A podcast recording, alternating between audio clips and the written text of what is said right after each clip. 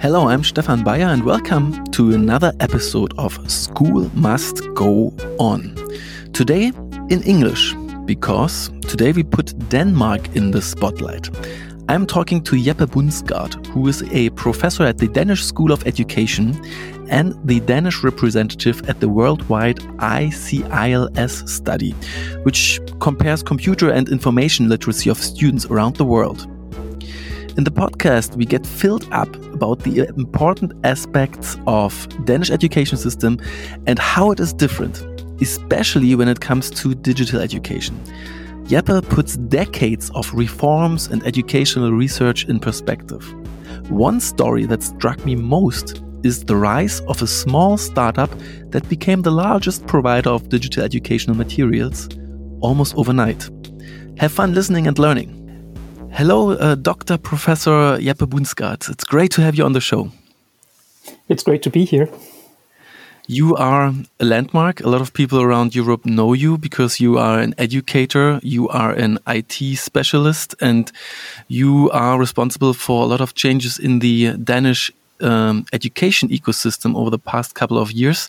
And I'm really happy that we can talk today about Denmark and um, get inspired by Denmark and um, get your opinion on some pressing issues in the education system. And I would, I would love uh, to start out our talk with the question. What is Denmark doing differently? and I know it's not an easy question, and you can pick one or two things that you really like to emphasize. yeah, um, I could start by saying that that we have learned a lot from from Germany. Uh, a lot of our thinking about edu- good education is uh, funded in founded in in German thinkers. Um, so uh, so first of all, we have learned a lot from from Germany, which I would uh, uh, suggest that others do as well. Maybe even Germany. Um, so and second, second, I would um, I would say that that uh, we are. I think that. It, it's not that our education system is without flaws. There's we have a lot of problems, but but but we have also done something right by uh, developing a system where the so we are we are thinking of students as whole human beings that are going to to develop as as humans while they go to primary lower secondary school even secondary uh, school um, we are we have a, a relationship between teachers and students that is very equal. So so we are not uh, so stu- students are talking to teachers as almost as if they were at the same level. Uh, no, uh, we don't use C or a, a Herr Bundsgaard or anything like that. We mm-hmm. just call people by their first name. I think it's an important basis, and it's also important that we uh, I think almost 40 years ago, we stopped having any kind of, of um, tracking. So we all students go to the same type of school um, for uh, all, until uh, ninth or tenth grade. So I think that's a, that's a good basis. And then we have uh, since back in, in the 60s, there's been an, uh, or even back to the 20s when the reform movement started in Europe and uh, I think it came in many ways from the US, but but it was also uh, big in Denmark and in Germany. Um, so we have this. We have tried to develop a school system that is more student centered, more project based, um, more uh, geared toward, yeah, as I said, developing whole human beings, not just uh, focusing strongly on on um, on drills and practice of, of simple uh, correct and incorrect uh, answers.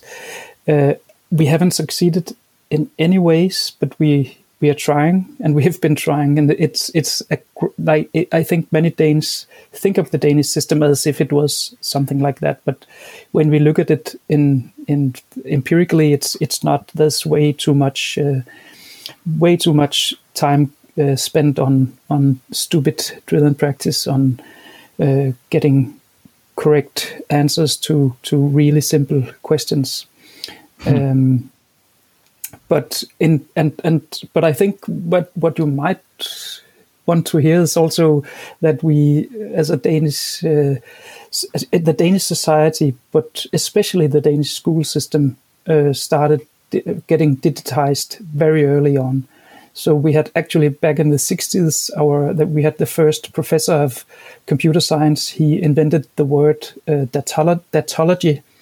So so that he's he was actually a, a professor of datology. Uh, so the science of using data, um, and and he as one of the f- first things he did was to work very seriously on getting uh, computer science into um, basic education uh, in a not not in order for students to actually be able to program, but in order for them to be able to understand how computers work, what computers will do to our society. And he was mo- mostly talking about how it would be in the future. But but today we see that he was right that computers have changed everything. Unfortunately, he didn't succeed in actually uh, creating a subject that uh, students were taught, but we had some elective uh, elective studies uh, subjects through the 70s and 80s. Uh, but in but that like gr- laid the groundwork for computers being a core part of how we've been thinking about education since then. And then in the 80s and the 90s, there were a lot of small projects trying to integrate ICT into into all subjects actually. And uh, and in the in the in the 20th century or in, in the 2000s, we uh, started to have really large scale projects and and in initiatives that int- introduced ICT into all schools. So already around year, the year 2000, almost all schools in Denmark were connected to the internet, and uh, and computers were part of. It, it wasn't part of everyday life at that time, but in around 2015, you wouldn't come to a school without ICT ble- being completely integrated into uh, teaching and learning. So that was Oh. a very quick overview of the Danish context.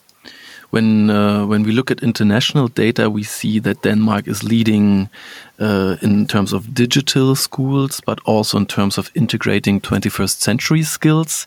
You also told us about a reform that now um, makes uh, all students uh, go to the same school until 9th or 10th grade. These gigantic changes.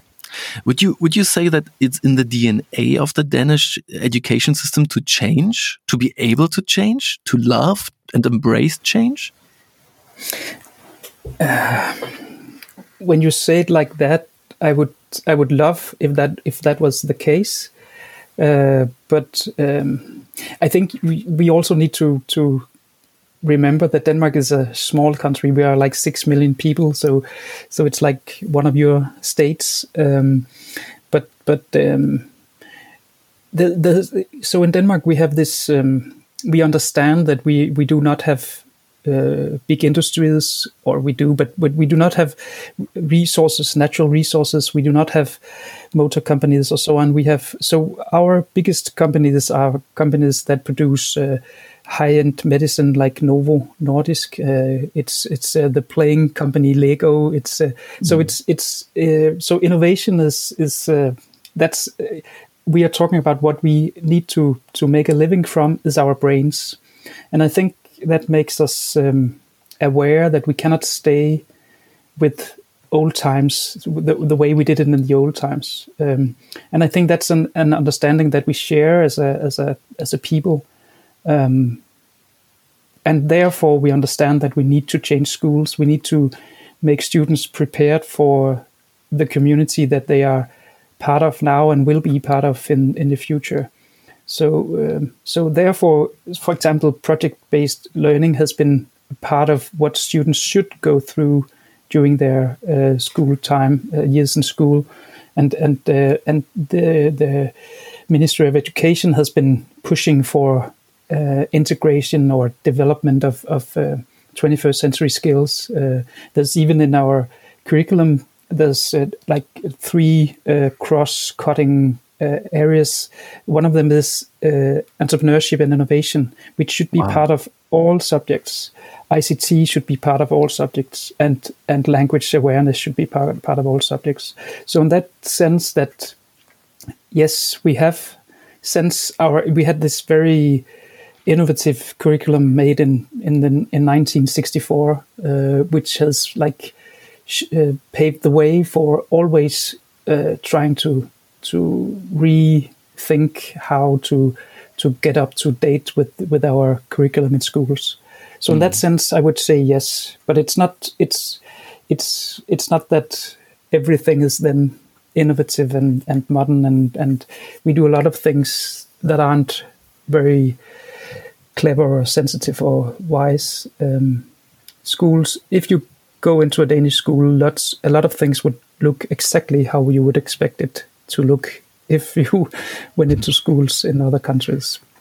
And and the sitting in rows and so on and the stakeholders um, who are responsible. The, the, there's the ministry you mentioned. Uh, you are from the scientific uh, body. There is um, the the union. Uh, there is uh, the administration. There is um, the students. Um, there's the parents, the public, um, the civic sector. Uh, do you have a feeling of um, them working well together, like a yeah, like a well-oiled machine, to get uh, change done? Um, we we had this reform in 2014, which was also combined with a reform of uh, the working conditions for teachers. So they were asked to, or not asked, they were forced to work more and uh, stay at school for longer hours and so on. And at that point, everything was ruined. So if you had asked me before that, I would say that yes, of course, they are opponents, the teachers and the municipalities, which are the ones who hire them. Mm. Um, but they have the same, they understand school should be this place for, for development of, of, of people. But uh, something happened in 2014, and I'm, I think that we are repairing it now, that it's, it's being better. And I think if we look aside from these six years, we would say I would say that yes, teachers and municipalities, the the, the Ministry of Education, have, they are trying to. They have the same vision. They are they have the same same ideology or understanding of what sh- schools should be and how to to get there. Uh, but of course, they are also fighting over how, how, much they should be paid and how many teachers there should be and so on. But but yes, in mm. like in the grand picture, yes, we've been uh, uh, we have this uh, um, would say ideology of collaboration uh, between um, both both the ones who uh, what do we call them the, the employers and the employees, and that's that's a part of the Danish uh, um, labor market that that employers and employees are figuring out in in collaboration how to organize and and uh, what what wages should be and so on. So we try to keep the state out of that uh, um, relationship. We don't have minimum wage, for example, in Denmark, um, but we have very high wages compared to many other countries. Yeah. Um, so we have this collaboration as a as a basis for uh, deciding things. Can you um, walk me through uh, a day in, in, the life of a student, very average student, um, mm -hmm. and uh, the things I would experience? Let's say I'm a middle school student uh, in Denmark on a normal weekday, non pandemic times, maybe. yeah. Uh, yeah. It's, it's, it is very different. It depends on. So if you were in one of the really innovative schools. You would come to school, you would maybe even uh, make your own uh, schedule. You would uh, uh go on with the, the project you started yesterday. You would uh, get uh, you would collaborate with fellow students. Um, but this is this happens at maybe ten percent of the Danish schools. if if I'm that that's even maybe too positive.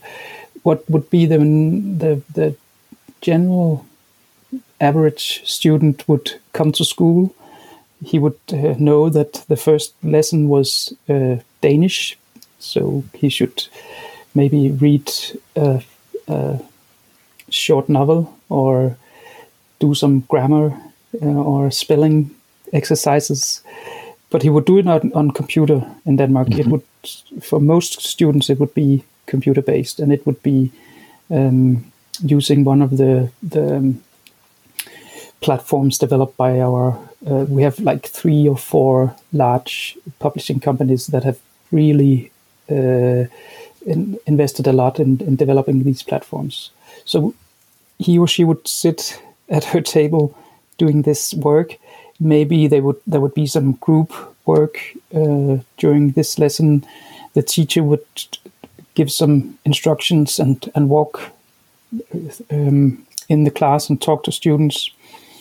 Um, there would be um, there would be a, a like a, a um, students would be most mostly be happy. They would make some fun, have have some say some jokes, um, and the teacher would laugh with the students. Um, um, and then in the end, they would talk about the the work they'd been doing. And then next lesson starts, it would be math and so on, as you would uh, recognize it from from other countries.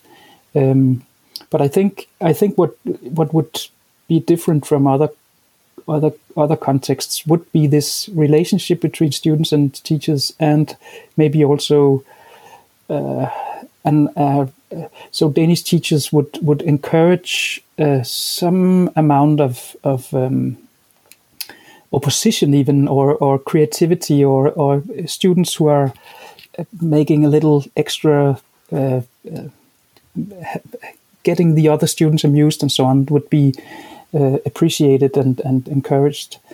Um, um, and the but, grading but, yeah. aspect? Oh, sorry. Go ahead. Oh yeah, yeah. The grading wouldn't happen before earliest at eighth eighth grade in most oh, wow. uh, schools.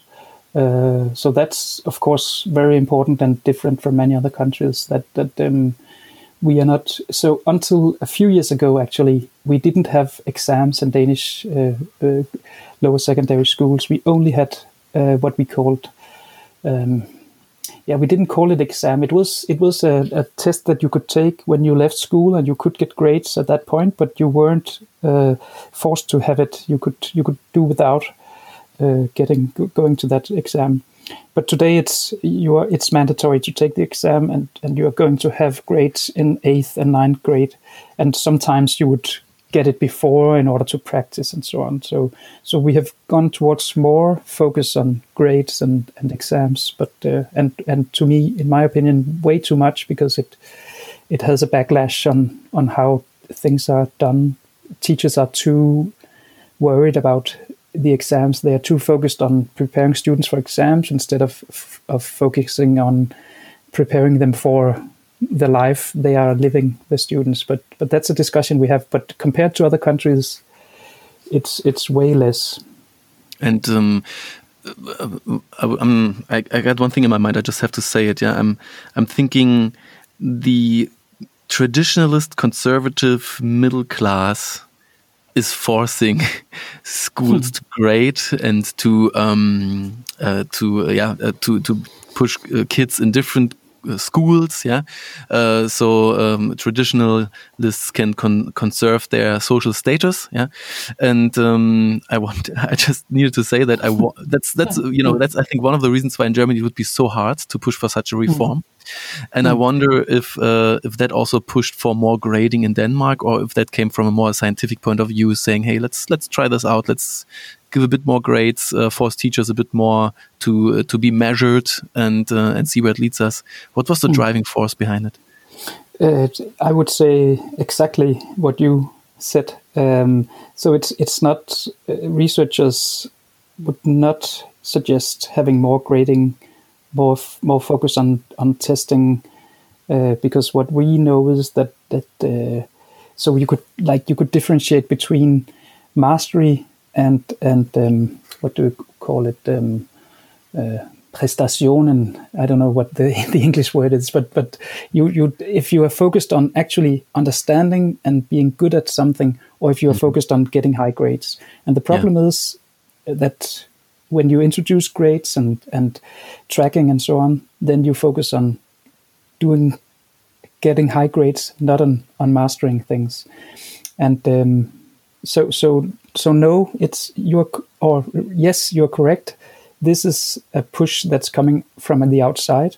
It's not that I'm saying that that grading couldn't be good for some things or getting but but what's good is getting feedback getting feedback that tells you what you do good and what you could be better at and how you could improve this is what works the problem is that numbers the only thing you see is the number not how can i improve? So so yes it's coming from the outside and yes it's coming from uh, middle class uh, parents who expect schools to be exactly as it was when they went to school or even when their parents went to school.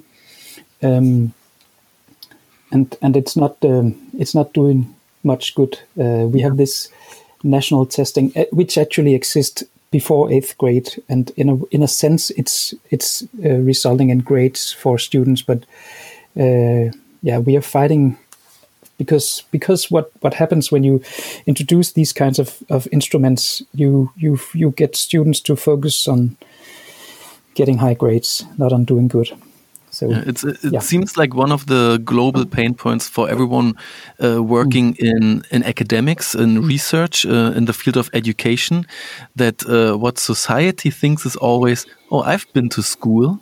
I know mm. what's good to do in school, or even mm. worse, you argue that homework doesn't make sense, that grades don't make mm. sense, and then people will say, "I had homework, I was graded, it didn't hurt me." Um, do you, do you also uh, see, see, that sort of force uh, sometimes driving the public um, discussion? Yes, definitely I do, and uh, it's it's. Not, I would say that homework is always bad because if homework is some kind of a preparation, for example, if you are asked to go back and make an interview with your parents or uh, investigate how much water you use or maybe even write uh, a short story, then it make it can make sense to to do homework. But but the problem is that homework typically is something where you actually you need help from your teachers and you don't get it. So the the students with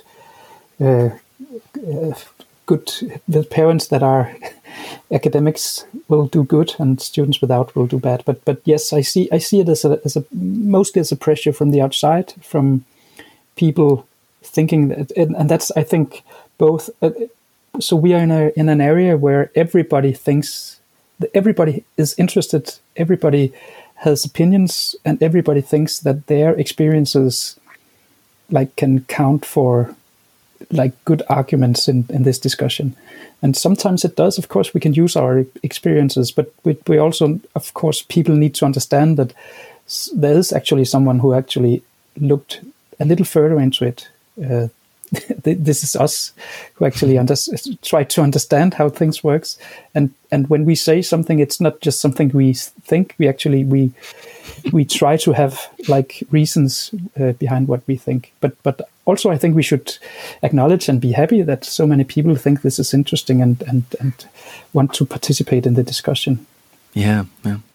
Earlier you said um, if you would walk me through a normal day of a student's life in Denmark, there's two kinds of schools you could portray. There's the more average, uh, and then there's the really, really innovative school, uh, which mm. you said maybe 10%, a little less. Uh, is this a spurhead of uh, the new wave, the new generation of schools? And can you tell me a little bit about how you drive um, progress in, in, with these schools? What's your vision for these schools? And yeah, what what you what you do with them because they're state schools. I guess they're not private schools, so mm, yeah. it must be part of a government program.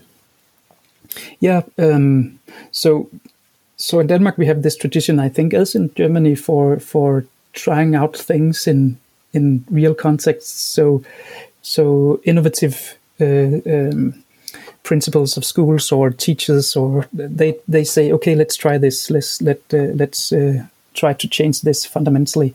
Sometimes it goes completely off track and and uh, it turns out not to be a good idea. But but uh, I think one of the things that we have seen through all years in so like for for the last 40 years is that sometimes schools have decided okay now we actually want to be more student centered more uh, inquiry based project based um, and and sometimes they succeed um, and uh, but it's it's an extremely difficult change because it it's a lot more difficult to be teacher in this context. It's also more difficult to be student if you if you do, do not take it very seriously that it's it's it's not easy to make projects or work uh, independently on your own or in, in group work and so on. So, but we see, but what we have seen, I think, in the last uh, five or, or, ten years in Denmark is that still more schools try to to say, okay, let's try to really go the project-based direction. We have these Leap schools. It's it's a project I think originated in in the U.S. Um, um, where schools try to to really do it more uh, project based, especially with, with a focus on on uh, science education, but but also in in the other subjects. And we have schools that we have also have schools that say let's try to to use more drama, more um, um, role based uh, education, or so we have schools that try different things out uh, and I think in recent years we have still more of that kind of schools. And they are they are it's correct they are part of government uh, or they are they are uh, public funded schools often. Some of them are private, but most private schools are.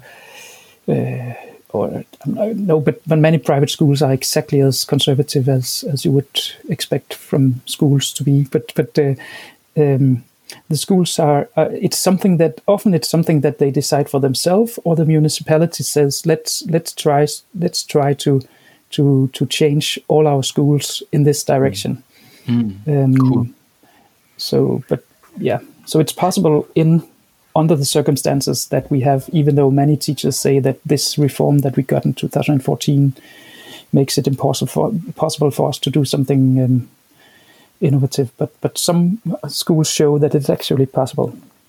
And if a school says, "I'm gonna I'm gonna venture out, I'm gonna try something new," is there a lot of autonomy for schools to decide this on their own, budgets, um, yeah, decisions within the teacher uh, staff to just say we're going to do something different, or is, is, there a lot of centralized uh, decision making within a municipality or a state?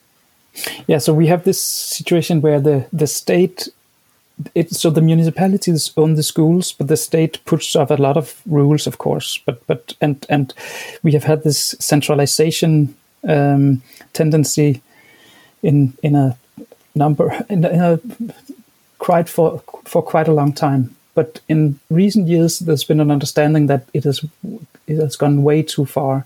So there's this understanding that we we need to give um, the power back to, to municipalities and to schools. Um, so it's it's it's both that the laws are being s- slowly changed, but it also it's also the understanding at the Ministry of Education and in the municipalities that we need to to um, delegate um, power to the schools. So I think um, we have we have a, a, a tradition of of decentralized uh, decision making in Denmark. Um, but this tradition was for a time like uh, rolled back. I think it's it's rolled out again now. So so yes, schools do have their own budgets, but they are highly restricted, of course, by teachers' wages and so on, and and the, the the rules for how many hours students should have at least, and and all kinds of things. But it's it's it's I think it's it's areas where the municipalities can give power back to schools. Anyway, it's possible for schools to be completely different than other schools. So we have schools without, uh, um, um, what do we call it, a, a, a, schedule for the day. So so it's possible to completely make things different under the law that we have now. Uh, but when, it's it's mm -hmm. yeah. And, and when you drive change uh, from school to school, is there somewhere um, the element of competition between school and school? Competition for maybe budgets or competition for just the students? Will you have more or less students this year because the school next door might uh, might win some students from from yours?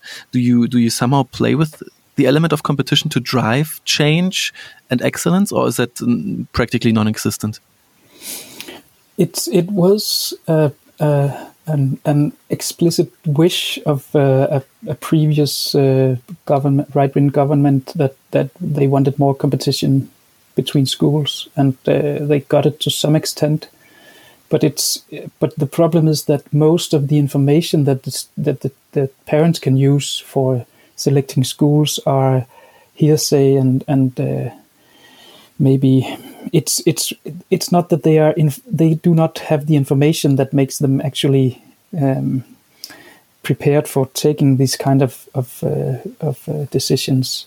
So, but of course, so this this competition between schools and and it's it's very much connected to having the the right narrative uh, in the community about this school. So so I think, but but it's not. Um, so some schools could use, of course, some of the more innovative schools. Of course, they use their innovative innovativeness to to try to get mm. uh, st- uh, good students to their schools or many students to their schools. But it's also we also have these. Um, you you belong to a school, so you need to.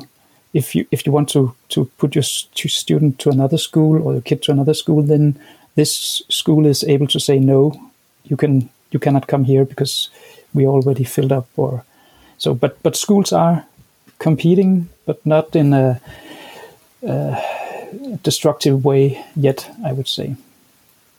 And how about um, the teacher training, the professional development of teachers? How do you organize that in Denmark?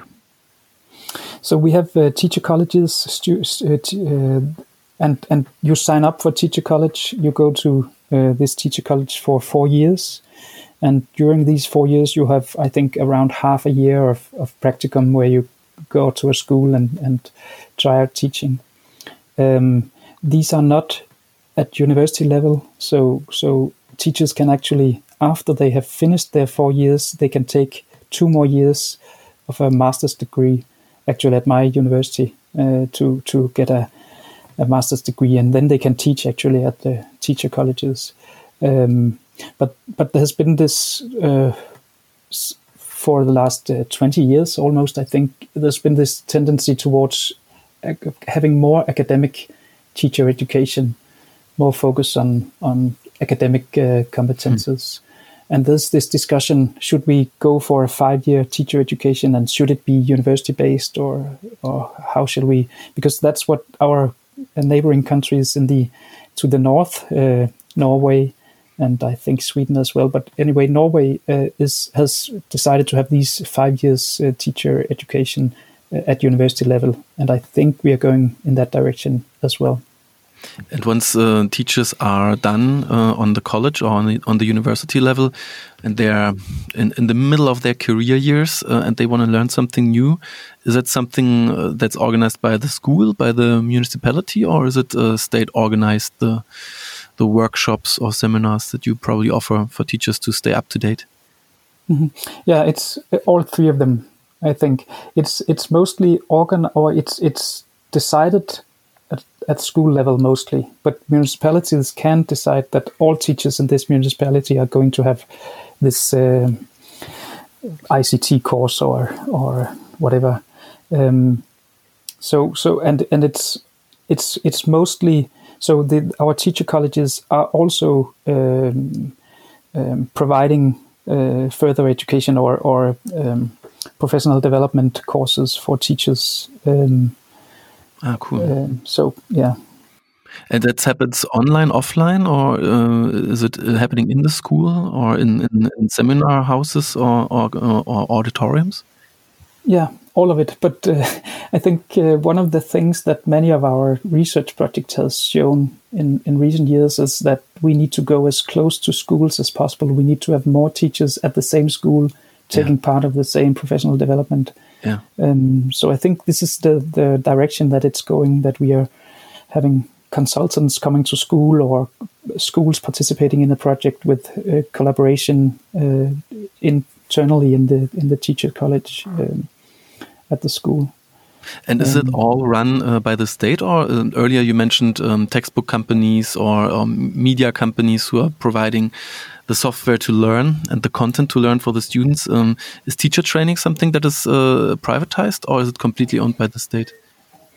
It's um, actually right now they are the politicians are discussing to introduce competition also in teacher mm. education creating a new teacher education but but it is we have we have a teacher education that is for uh, they are not actually accepted in public schools but they are accepted in in private schools we have a lot of different kinds of private schools um, the Freie, uh, uh, Waldorf, or Rudolf Steiner schools. We have so all mm. kinds of of, uh, of uh, private schools, and uh, and they the teachers from are typically from the teacher college that's not allowed to teach in public schools. But but um, so the the the professional development courses are typically provided by these public teacher colleges, but but we also have privatized uh, people or or companies that that uh, on and the the the publishing houses are giving some uh, professional development courses, but it's mostly connected to their specific uh, materials that they are selling. So, yeah. Maybe maybe let's talk about um, the the content and the and and that uh, technology that students use a little bit more um, practically around the world uh, on conferences uh, that I've been there is people talking about Denmark and there is this saga about uh, the old textbook companies who didn't manage to go digital and then overnight there was a law change making uh, that uh, made everything digital. And then a small startup rose to the top and became the new large, uh, um, uh, yeah, content and curriculum provider. Uh, that, that's what I've heard many times, but I've never heard uh, the details or the names around this. Maybe it's just a saga. Maybe it's just gossip. but you probably know everything, right? yeah, it's kind of a saga. It's, it's so we have this one publishing company called Clio Online, which is, as its name says, an online publishing company. They started out uh, developing material for history. So the, it was actually two history teachers or, or university educated history teachers who, who um, started this company. And they made this platform for, for history education. And then they slowly developed also into the Danish subject and, and uh, other subjects. Um, so they existed, and then in 2012, uh, after having tried out many different ways of trying to have more um, ICT uh, use in schools, um, so we had several projects before that. But in 2012, the, the government decided to to fund. Uh, if schools wanted to buy digital teaching material, they would fund 50% and that was this overnight decision that uh, really made, a, in my opinion, a very positive uh, change because up until then we had this Clio Online. The the publishing houses were developing all kinds of, of digital material. It's not that they didn't; they they tried all kinds of things, but but uh, it wasn't they it wasn't they couldn't make it into a, a business model. So in 2012 we decided to fund with 50% all acquisition of digital teaching material. And that made Clio Online huge. and it also made uh, Gyldendal, which was the old uh, publishing house. It's it's like a huge company in Denmark, not in com- comparison with you in in Germany, but but uh, and and another um, uh, publishing house called Alinea also after some time uh, managed to actually get on board. So we have these three big uh, uh, players on the market, and then we have some other companies that make uh, specific uh, learning management systems or combined administrative and learning management systems that have also managed to actually uh, survive and, and develop things that are usable. So what I think that what made the difference was that at, from 2012 and forward, actually use of ICT became an everyday experience for students all over Denmark at all uh, grade levels, especially in the in the uh, upper grades, but also in uh, even in first and first and second grade. So what I think you, you've heard about Clio Online, and it is a very big Danish company now, but it's not the only one. And so, what the government uh, anticipated was that because you had laptops and computers before and, and learning management mm. systems. The government uh, anticipated if we now fund the content, if we now fund the teaching material, the actual teaching material, this will drive ICT adoption. Yes, yes, that uh, exactly because we have we had spent as a like billions of Danish kroner on on hardware in many different projects, and, and municipalities had, had like put so many money down to that hole uh, without really seeing a, a, change. And the decision to actually, uh, so what we were saying from the from the researchers um, community was that it, it you cannot as a teacher come up with teaching material yourself. You have to have support. And when the, the government decided to actually give that support, to actually provide teaching material for all students, all teachers, all subjects. That was the thing that made the, the huge difference. But of course, we needed to have a well functioning infrastructure. We needed to have high quality Wi Fi. We needed to have uh, power supplies in classrooms. We needed to have computers in classrooms. We needed, so there were many things, and, and teachers needed to be um, comfortable using these uh, technologies. Many things had to be available at the same time. But what we were what we were lacking at, that time was actually teaching material. And I think that is it's it that's the challenge for uh, most countries that that um, you need to develop a lot of teaching material in order to actually have a day to day use of ICT in education. And the the government's uh, idea to give some extra money to subsidize by by fifty percent. Now, with with um, the sort of teaching material we're talking about, it's usually um, an annual license fee. You pay it year after year, or maybe you pay a three year contract. Um, so the government just said, um, from now on until forever, we're gonna chip in fifty percent. Uh, we're gonna pay half the bill, or was it a, a time time limited offer and then the municipalities had to somehow organize the money on their own at some point because they're not buying software once. Um, i'm paying my microsoft uh, word license practically every year. And so um, yeah how, how how did that work out uh, in the long term? Who's paying the bills for for digital teaching material today? Yeah it was a limited time offer it was i think it was until 2017 it was it was expanded a few years, and I think it ended in 17. But at that point, first of all, schools were used to using these uh, this material, and and uh, it was developed, or the the companies had found out how to have a, a business plan. So so it has it, it it was but but it did kick off the development and it make made the companies sure that they would have funding for some years so but it was exactly as, as you said. And now we have the problem that, of course, we have the schools have lost 50% of their budget for, for teaching material, and, and, and it's maybe it's um, not so hard on the digital teaching material, but it might be hard on other important parts of, of their budget. So, but I guess that that was the price that was paid. Hmm.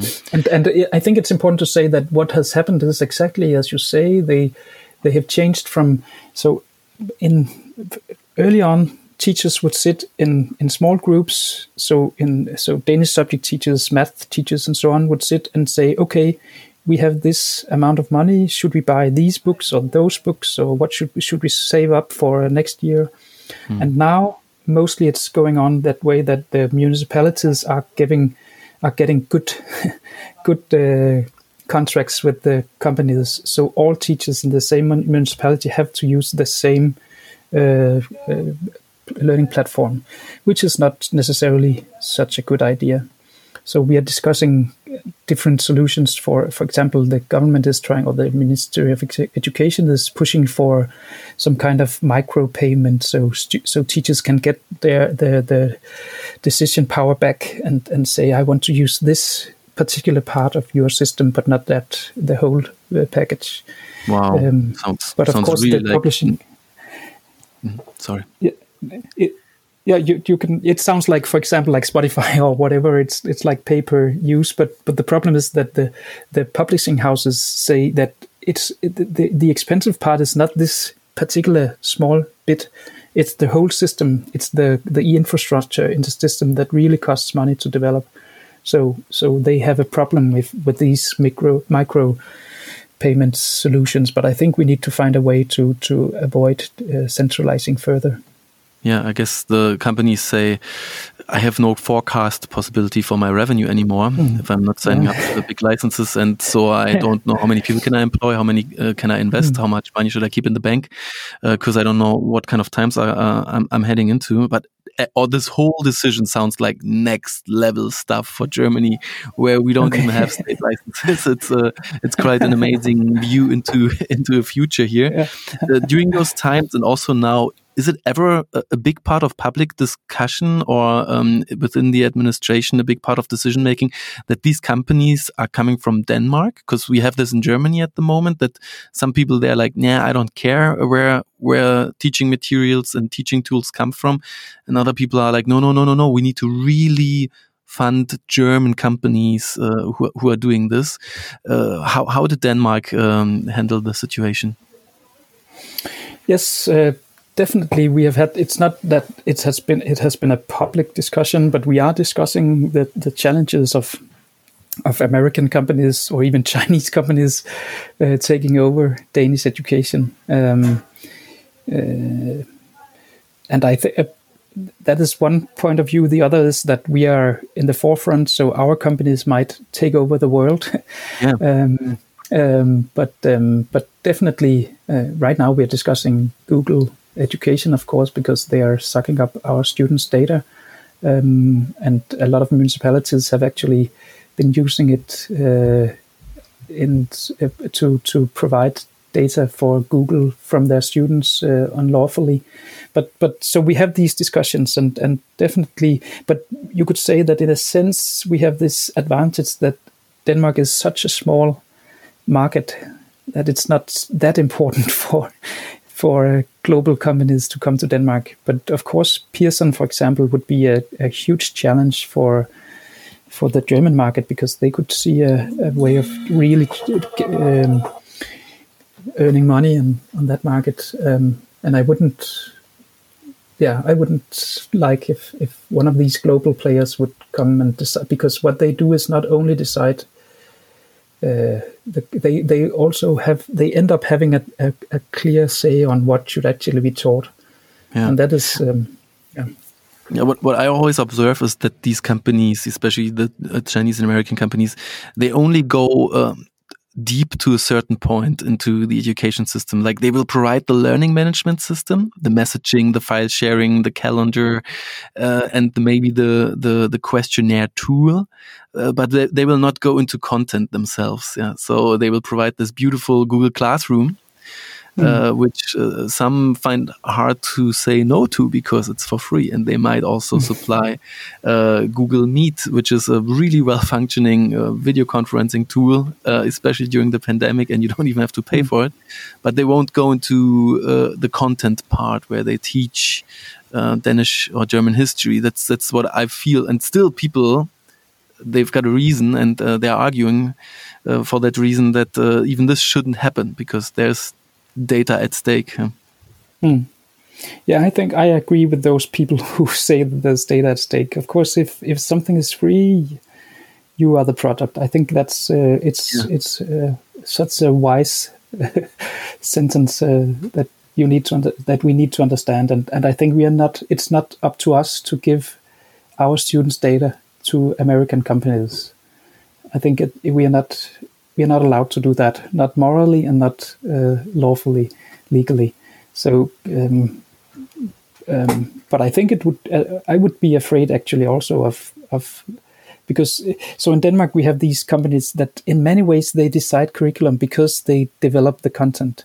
We have these um, curriculum descriptions of what should be taught, taught and so on. But it, but there's a huge uh, area for actually filling this out, and I think um, the quality of the material that these companies produce is, in my opinion, not at all uh, high enough. It's it's not it's not good enough, and I think that's a problem of uh, because they they are producing, but they are selling not necessarily what what is good for students, um, and um, so I think that's a discussion what, that we need to have, and and I think when when we are centralizing centralizing things it's an even more important discussion to have. Is this content good enough? And and what would happen if if Pearson went into the German market. I think what you would see would be a content uh, provider as well, and they would try to translate the American content into a German context, and that wouldn't necessarily be uh, good for the German educational system, in my opinion. Yeah, it would, yeah. It, it, I think it depends on how user centric uh, this will be done in in the mm. future, mm. and we can see it all yeah. over software development that uh, everyone became very user centric uh, over the past ten years, and education is mm. kind of like lagging behind a little bit.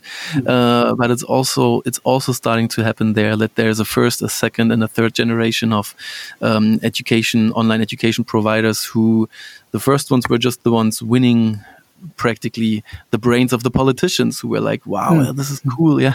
Not a lot of uh, scientific research done uh, to make a public tender.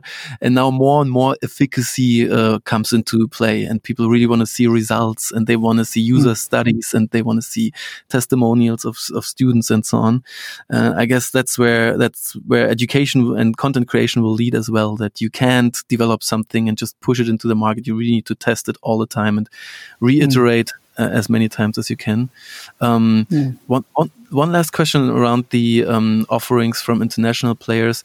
Uh, one thing that I see around Europe happening is actually that within the EU, people are quite quite cool with uh, offerings. Like half of Germany seems like is using the um, Norwegian learning management system. itslearning.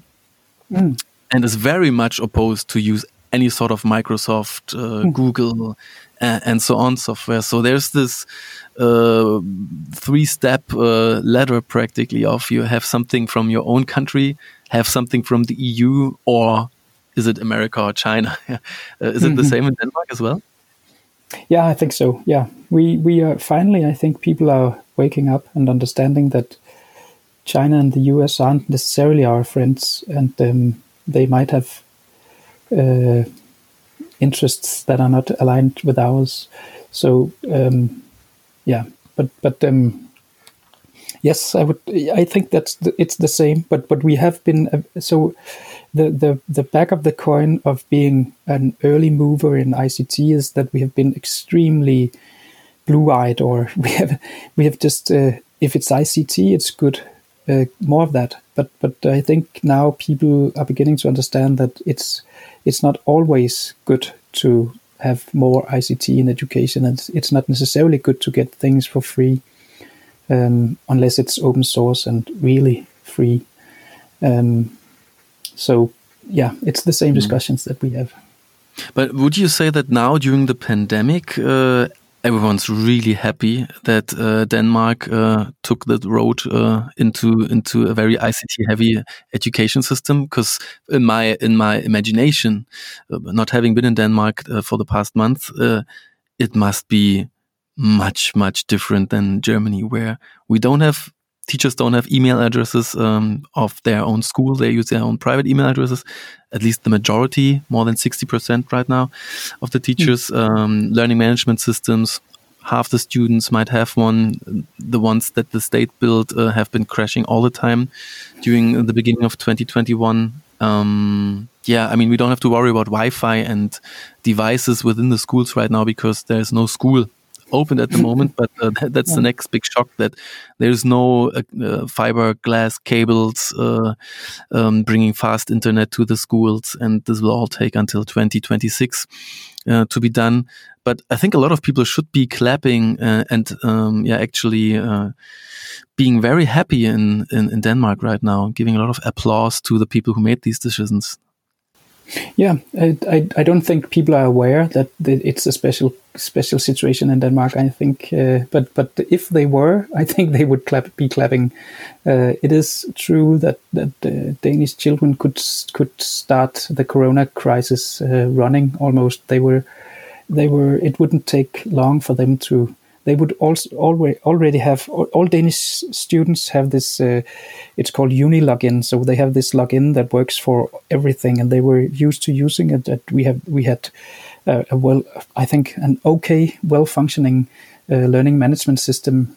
We had a communication system that were was just uh, rolled out uh, to replace an old one that we also had for many years.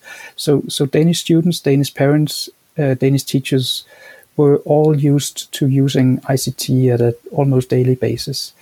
Um, and what was new, of course, was that they now had to use video conferencing and, and uh, communicate uh, synchronously or and, and online with their teachers. It's not that it was it. It's not that it has been uh, like without problems, but I, I, when I compare to Germany, for example, and other countries that I've heard about uh, or, know about, then I'm I'm I, I do agree. Yes, it was extremely lucky that we that we had these 30 years of, of uh, wasting a lot of money on, on hardware and and and bad software solutions. What what's the what's the best uh, way to do hybrid or complete online remote learning for Danish students today? Is it uh, rebuilding the the daily life schedule and going from one video conference to another, or is there an element of asynchronous learning as well? What's uh, what has um, the Danish um, education system come up with as the best practice after almost twelve months in the pandemic? That's a good question. Uh, I'm not sure that anybody could answer it, but I would say that the discussions that we have is that, that it doesn't work out well if, if you're sitting by your by the computer all day long but doesn't also it doesn't work out well if you are just asked to to fill out the blanks in in uh, on paper sheets, uh, digitized paper sheets on the computer. Um, so I think what the teachers, I think they have a, there's a lot of discussions or a lot of uh, communication among teachers at our at the websites for teachers and so on about how to do things good. And I think a lot of teachers are trying to integrate asynchronous off off screen work, like asking students to listen to a to a and and um, uh, uh, see a video or walk walk for and listen to some some sound uh, or uh, a, talk by someone or and and uh, to collaborate by talking in small groups or I think they're trying out all kinds of things uh, and and but we you would see a huge variety of different uh, ways of doing it. But I think they were better prepared for this second lockdown than they were for the first. But but um, and they have been uh, sharing a lot of experiences uh, also in the time when they weren't locked down. And, uh, and actually, stu- Danish students got back to Danish to school at in June and stayed until November. So so there was there was a time when teachers could talk about the experiences they had uh, during the lockdown, and I think it's useful for them now. Very cool. Um, very cool. From, uh, from from my personal experience, um, a lot of my friends uh, they're sharing anecdotes, and they're saying in Germany it very much depends on the teacher you have. You can have a yeah. teacher who's completely uh, ICT illiterate, and then all you get is a package of uh, printed out worksheets uh, once a week, mm -hmm. or you can have someone who's really who's really pulling it off and who's really doing a great job and uh, and and practically doing something cool every day. Uh, there's like this gigantic variety that I probably don't expect happening in, in Denmark right now to such an extreme, from from zero no. to a hundred. No, I think we, we would be from 50 to 100 on that, uh, I think, because uh, almost all teachers are ICT literate, and I think all of them are communicating with it, with their students to some extent online, and um, they they're not sending out paper sheets to to work with. Uh, that's for sure. But, and do um, you? But we also have a. Yeah. Sorry, sorry, sorry. I got one one question about uh, the future and how this might shape um, teacher habits. Do you see that the pandemic is changing Danish teachers uh, in a in a long term way.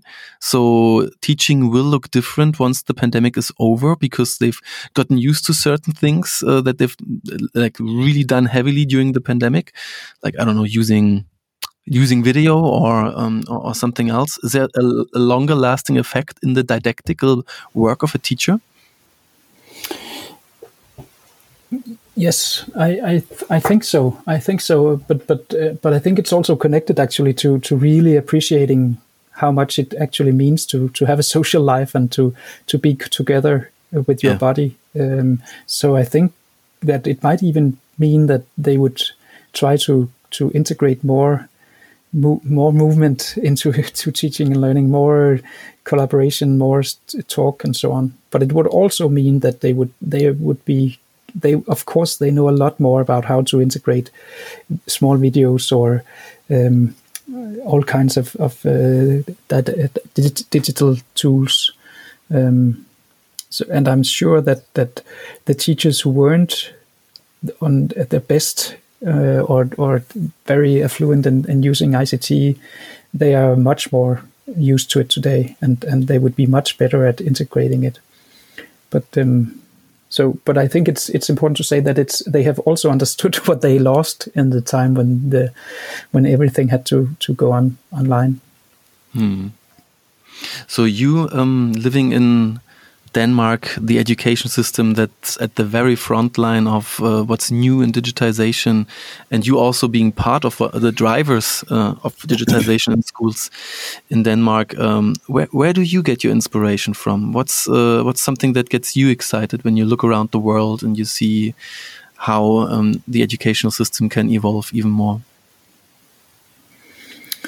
That's a good question. I think I think my inspiration comes from actually it comes from like uh, John Dewey or Wagenschein uh, or uh, Klafki.